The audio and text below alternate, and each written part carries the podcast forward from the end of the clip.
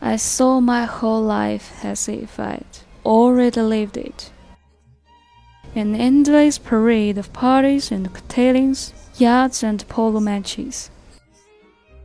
Oh, Always the same near people, the same mindless chatter. I felt like I was standing at a great precipice, with no one to pull me back, no one who cared.